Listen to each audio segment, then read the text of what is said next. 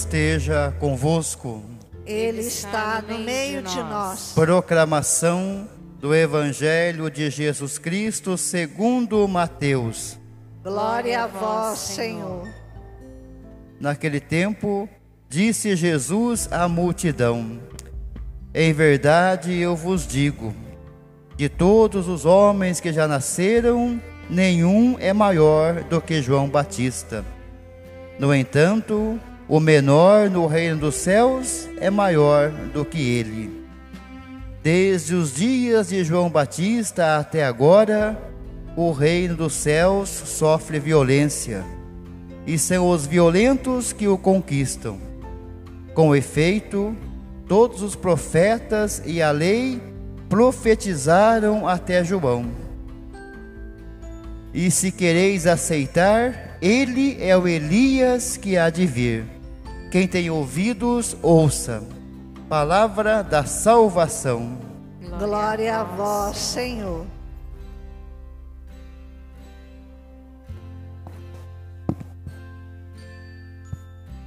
Queridos irmãos e irmãs, a liturgia de hoje, nessa segunda semana do Advento, ela acompanha a mesma mentalidade de domingo. Essa semana a liturgia do Advento nos convida a acertar os nossos caminhos, a mudar a nossa mentalidade. Então nos convida justamente a isso. Na primeira leitura nós vimos que o profeta nos fala da, dos caminhos daquele que anda em Deus. Ele convida nessa caminhada para Deus a não ter medo. Foi a primeira palavra que foi falada bem no comecinho. Não tenha medo. Confie em Deus. Foi bem no começo.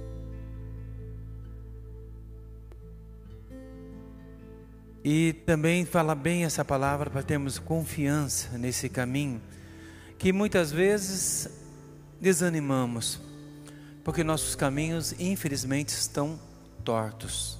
Por isso que domingo falava em acertar os caminhos para Deus. Um caminho tortuoso é um caminho cheio de curva. Quando a gente olha para um caminho reto, a gente vê o objetivo da gente lá na frente, a gente não desanima, mesmo que esteja distante. Mas quando o caminho é tortuoso, a gente nunca sabe o que vai acontecer na próxima esquina, na próxima virada, na próxima curva, a gente não sabe. Então isso vai desanimando porque a gente não enxerga o objetivo, e o objetivo é o Cristo que vem ao nosso encontro, é o Cristo que está à nossa frente, que muitas vezes não enxergamos esse Cristo porque nossos caminhos estão tortuosos. E domingo falava justamente isso na liturgia do Evangelho: endireitar os seus caminhos. E João é aquele que grita no deserto.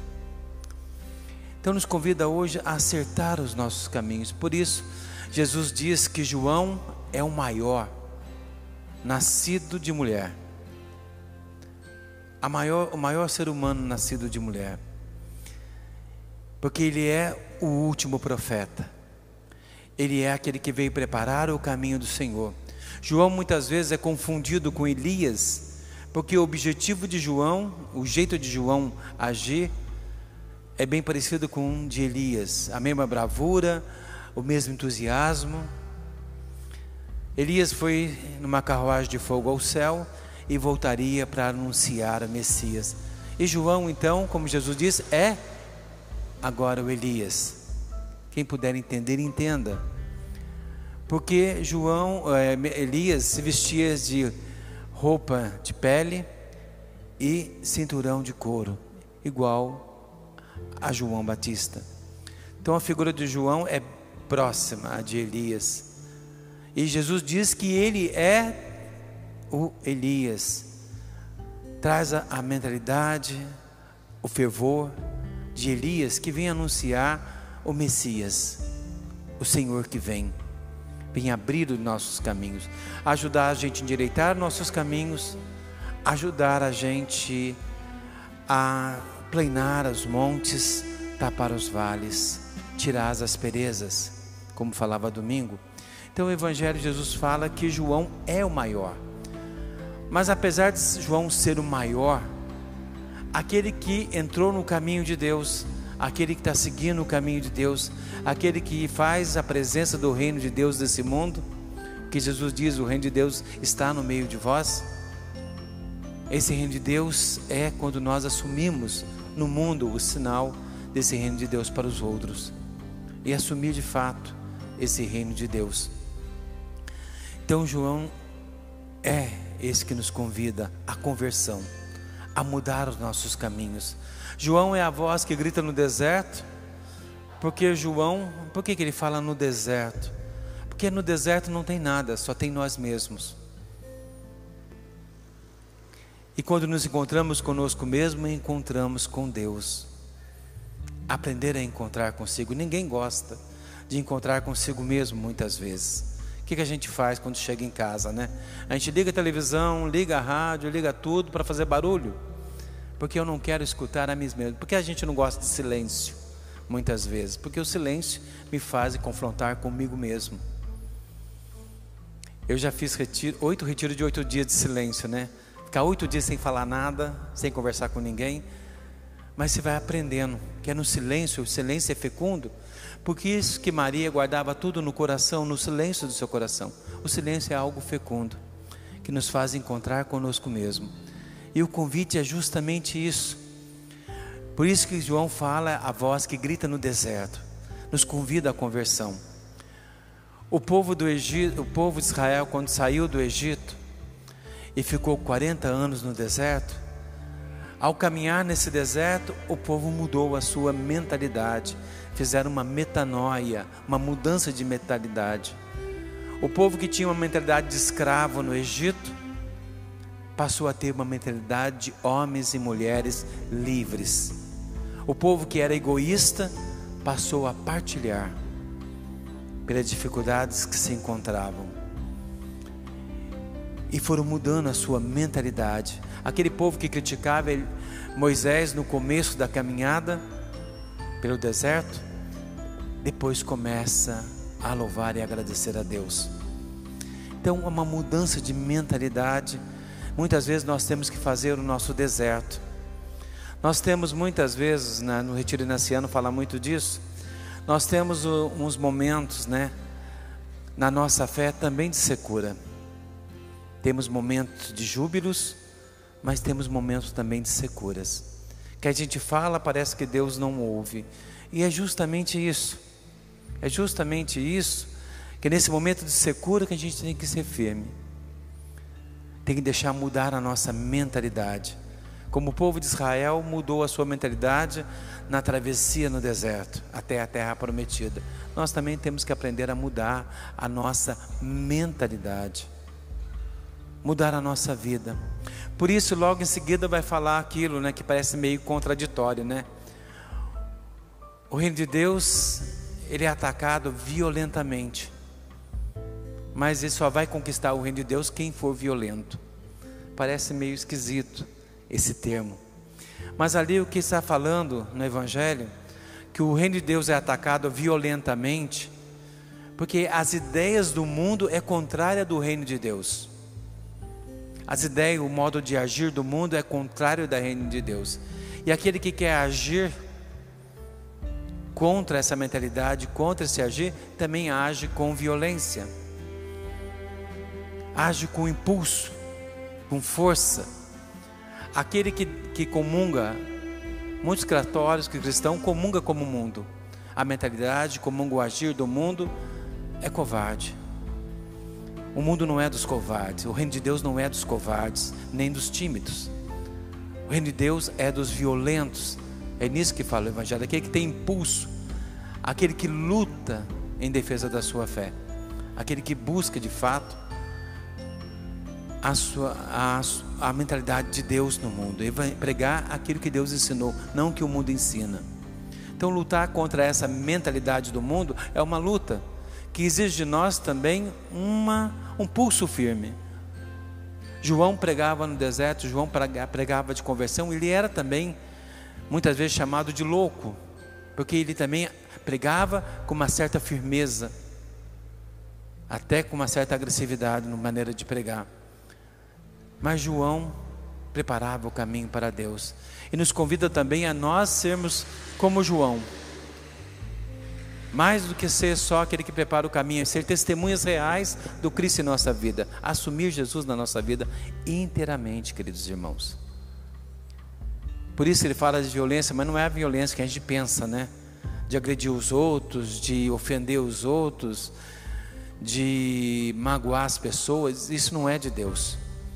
Mas Jesus fala ali da violência no sentido do impulso, de ir contra a correnteza, de ir contra o vento que parte ao contrário, a correnteza que vem ao contrário. Andar contra, nadar contra a correnteza é difícil. Nadar, andar contra um vento forte também é difícil. E na nossa vida temos que fazer isso como cristão. O mundo, ele é contrário, é contraditório, o pensamento do mundo com o pensamento de Deus. Então nos convida a mudar essa mentalidade, a mudar o nosso caminho, acertar nosso caminho para Deus. Então a liturgia nos convida hoje, queridos irmãos, justamente a isso. Olhe para a sua mentalidade. Se você concorda muito com as coisas do mundo, alguma coisa está errada. Porque o mundo não concorda com Deus. O mundo é contraditório a Deus. E quando a gente vive uma fé mais radical, mais firme, o que, que as pessoas falam para a gente? Acham que a gente é muito violento, que a gente é muito duro. Mas o mundo pensa o contrário do que as coisas de Deus pensam. Devemos aprender a agradar a Deus, não aos homens, não ao mundo. Então Jesus nos convida justamente a isso.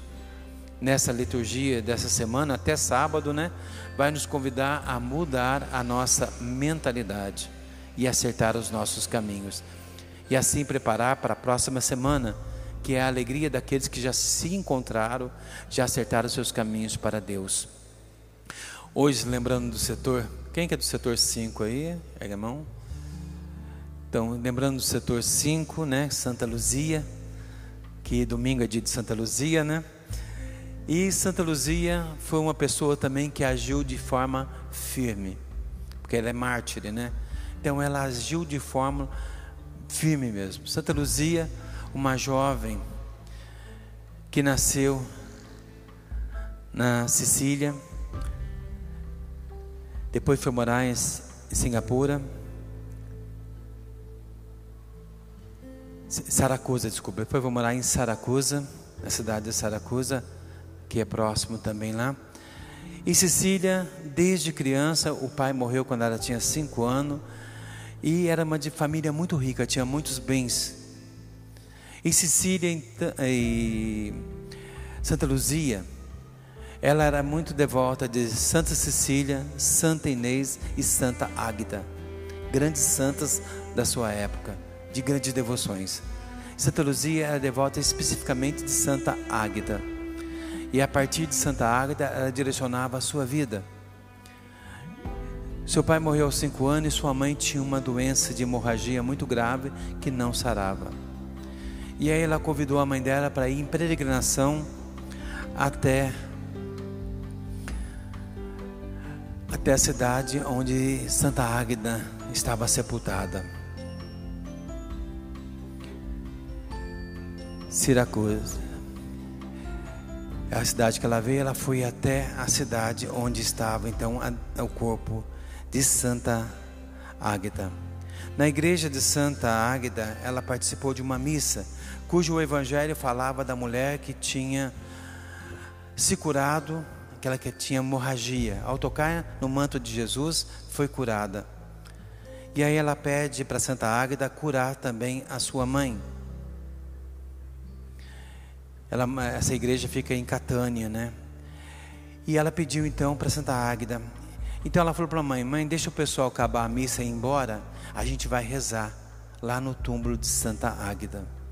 E quando as pessoas estavam saindo, Santa Luzia sentado, ela adormeceu e teve um sonho. E nesse sonho ela via Santa Águeda dizendo para ela: Por que você está pedindo para mim o que você pode fazer?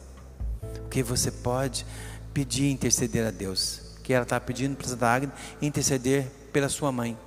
E Santa Águeda disse: Você pode fazer isso. E ao sair dali, ela disse para a mãe: A senhora vai ficar curada.